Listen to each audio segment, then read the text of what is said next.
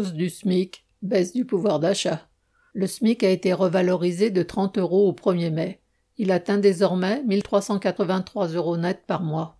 La nouvelle augmentation du salaire minimum, après celle de 24 euros au mois de janvier, montre non pas que le SMIC suit la hausse des prix, mais au contraire que le pouvoir d'achat des travailleurs dégringole. Si le SMIC augmente, c'est que, contrairement à tous les autres salaires, il y a dans la loi une hausse automatique prévue dès que la hausse de l'indice des prix, mesurée par l'INSEE, dépasse 2%.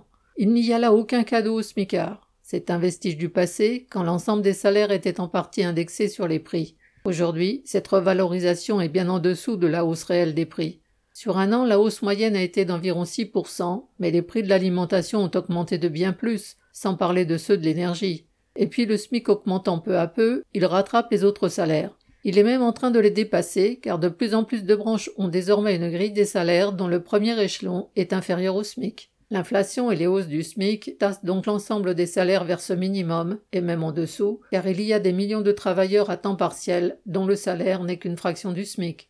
Il y a eu des négociations salariales dans des entreprises, mais les hausses salariales accordées ont été très faibles. En 2022, elles auraient été en moyenne de 5%, ce qui est inférieur à l'inflation officielle et bien en deçà de l'augmentation du coût de la vie pour les familles ouvrières.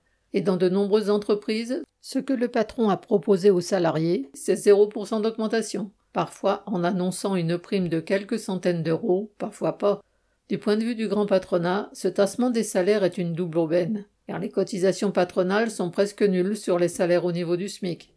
L'inflation est une arme dans les mains du grand patronat contre les travailleurs. La seule défense efficace, c'est la lutte pour une véritable indexation de tous les salaires sur la hausse des prix, contrôlée par les travailleurs eux-mêmes.